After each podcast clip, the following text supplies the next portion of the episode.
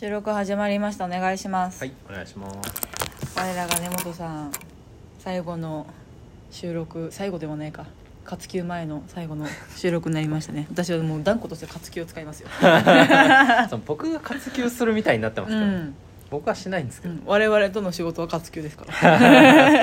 していきのでちょっと寂しげですがその収録を撮っていきたいと思います根本さんのね関わるメールたくさんいただいたんでちょっと読んでいきたいです。ラジオネームたけたけさん。そういえばこんなことがあったと思っておい公式でメール送ります。僕関係ないメールですけどすんげえね根本さんに関わりあるじゃん僕関係ないメールです根本の根が書いてあるもんだって、えー推しはファンクラブを作らずファン同士の隔たりくくりを作らないのが美徳だと思っていて20年以上ファンクラブがありませんでした。30周年目前の最近ファンクラブアプリを作りました。チケット争奪戦に課金という優先順位があるのかななど最初は反対ではないですが少しモヤモヤしていました。ファンクラブに否定的ではなく別の推しで入っているファンクラブもありますですがその推しは21年推していて思い入れが複雑でわがままだと自分でも思います。ですがボーカルのインタビューで払拭されコロナ禍でもライブも少なかった時代の時に自分の曲の届け方ファンとバンドバンドマン同士のつながりファンのことを思って作った熱すぎる思いを読んで泣きました。逆に毎月500円安いよと思い即ダウンロードし自分の考えの浅はかさを感じました。供給方で大いありがとう公式でした。根本さんどうですか？こんな。感動的ですよねこのメールに。最後にふさわしい。根本さんへの思い入れが詰まってるメールですよね。うんじゃあもし読めてないな。じゃあ文字読めてないな。おかしい。じゃあ文字読めてないな。ファンクラブね。そっかでも思うその星野源とかも推してと思いますけど前言ってたことか言ってること違うなって思うことありますよ。でもなんかそれは前提として僕は前までこういう考え方だったしこういうふうに言ってたんだけど今ちょっとそれは違うなと思い始めたってその移り変わりを話してくれるからあじゃあそうだよねって思ってなんか生身の人間を推すってそういうことだよなと思いますね。あ俺だってビリー・アイってねすんげえなんていうんですかボーイッシュな格好をすることが多かったけど、あの子も言うて10代だったんで移り変わってなんか可愛い格好とかすることに多くなって、だからさもう生身の人間を推すということは考えが変わって周りから吸収考えを吸収して時代によって自分の考えを柔軟に曲げることができる人が多分表舞台に立って大きくなって人との関わりが深くなってファンを魅了していくんだなと思うので、ねなんか2点言ってることが短期間2点3点するのはあれですけどこれはまた素敵ですよね。でまた大きくなれば大きくなるほど、うん。養っていかなきゃいけない人が増えていきますからね。わかるー。わかるー。なんかもう星野源裏方の人間どんどん前に出すじゃないですか。ラジオとかもそうですしインタビュアーとかあの演奏者とか。だからもう誰々さんが誰々さんがってよく話してるから誰のどの人だっけって思いながらあインタビュアーだと思いながら。うん。そうどんだけかかる人間が多いかって思うとそうだよねって思いますよね。一人で動いて動くお金が違いますもんね、うん。ね。それはこだわりと個室は違いますもんね。そうですね。それは個室は手放すよねって思います。うんううんん。ファンクラブね。私も最近セブチのファンクラブ入ったからな。アイドルの。気軽にファンクラブ入りますよね、入りました。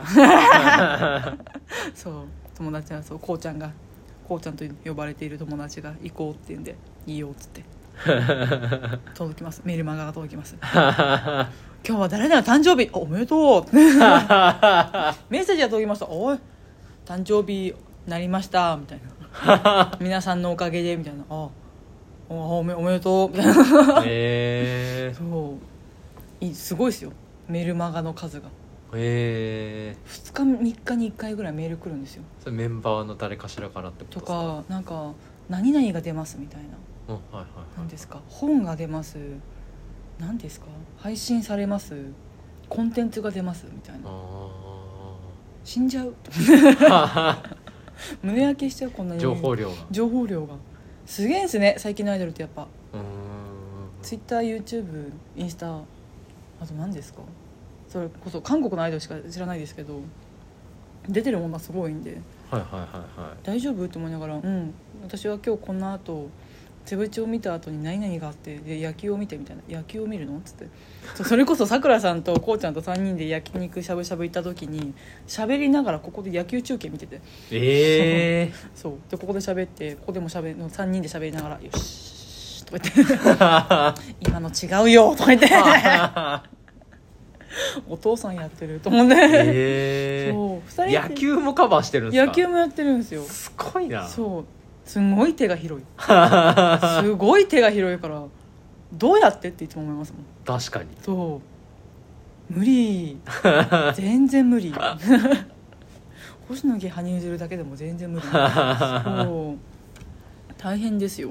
ファンクラブってやっうん。ぱ入ってる人的にはなんかこういうのが欲しいみたいなのってあったりするんですか？え？ファンクラブ？こういうコンテンツ欲しいとかこういうコンテンツ嬉しいみたいなやつってあるんですか？えー、でも定期的に交流する場欲しいなと思いますね。ああファンと本人とでってことですか？そうそうそうあるんでなんかそうなんて言うんだろう。ファンミーティング的なファンミそうですね。いや星野源に関して早くアルバム作って早くライブやってほしいと思うんですけど 常々思ってる「いつ来るの?」って。ライブ2日間4日間か大阪東京で。足りねえです。正直。あでもなんか今度その新しくなってファンクラブ星野源のファンクラブみたいなそのシステムがなんか月に1回何ヶ月3ヶ月に1回かな？に生配信するんですよ、あ、へえそう。でも何時かが出てないんですよはいはいはいはいはい。私な星野源生配信する日羽生くん見てるんですよ。羽生くんのアイスショー見に行ってるんで時間がね時間次第ではねここにこうなるかもしれないんで。顔の横に星野源の配信を見ながら羽生くんをね肉眼で見るっていう。確かに。そのパターンがあるかもしれないから早めに時間が知りたいんですよ。えー、何ですか？何かあるんですか？コンテンツ。ええ単純にそういうのを作ることもあるだろうなっていうはその時になんか参考になるなと思って。根本さんがファンクラブ作るんですか？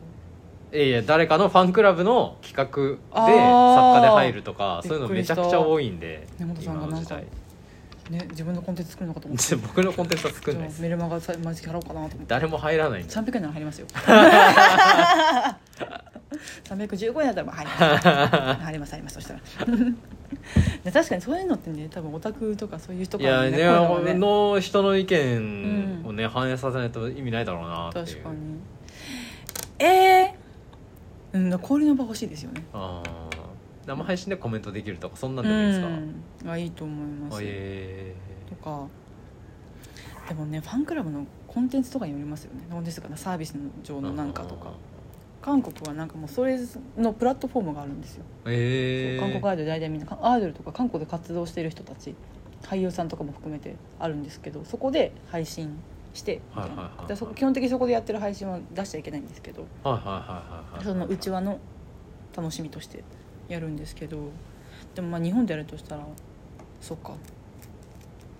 インスタライブとは違いますもんね。そうですね、うーんそれこそファンの人しか入れない、鍵垢のインス作ってやるとか。あれ？あ ありなんだ。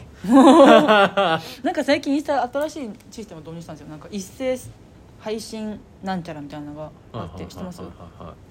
なんかこの間あったんですよ。なんか公開 DM みたいな感じで自分が選択した人しか見れない DM みたいなのがあって。あはのシステム使ってとかでもありかもしれないですけどいやもうでかすぎて分かんないですけどねやり方はあ ただグッズは絶対本人の顔出ない方がいいですよ。何度でも言うこれは。ずっと言ってましたね、うん、何度でも言う。分からないものがいい。一般人に化けられるグッズがいい、うん、羽生君は長いことね羽鳥の羽のデザインのものをよく出してる。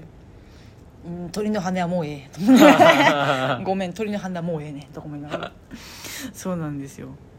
公式はねそうねでも最近あれなんです星野源の出してたグッズでそれこそファンクラブの人が買う、えっと、本。本が主体で。で本を買った人がファンクラブの供給受けれるよっていうシステムが今まであったんですけどそれのグッズでしおりがあったんですよ。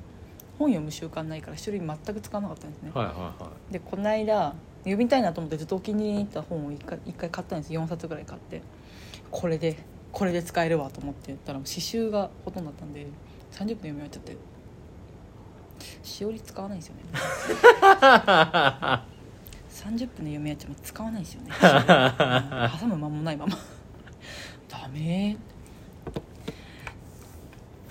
でコンテンツによっていいですよね。グッえうん。グッズもなんかやるんですか？そういうの。いやいやまだ全然別にないですけど、うん。まあきっとはそういうのを考えることもあるだろうなという。ああどんどん聞いてください私。に わかりました。ガツガツ聞いてください、はい何かと私が。聞きます。窓え窓口になります いやー。でも今んところあれですもん先のイベントとして考えてるのは我々の公開収録がねそうですあれねですから。えなんかグッズ作るとかできるんですかそういうのって？どうなんですか？できるんですか？グッズ。できなくは？あもうちょちょっと確認してたんですけど。できると思います。ほラジオトークのスタッフの方の現地を取りました。でもこのカフェ このカフェスペースとかでやったりしてるんだよね。あそうですね。あ。ここ使ったりとかしてるんで。公開収録ですか、はい。でなんかこうちっちゃい番組のファンの人に来てもらってちっちゃいイベントみたいな感じでやったりとか。え前例があるなら話が早いですね。だそんなんは多分すぐできるんじゃえない？えちょっと話進めましょう。現地取ったんで今。ねえラジオトークのスタッフの方から、え助かりましたあこんな感じで根本さん最後の活休前最後の配信収録となりました。配信収録が収録か、なりました。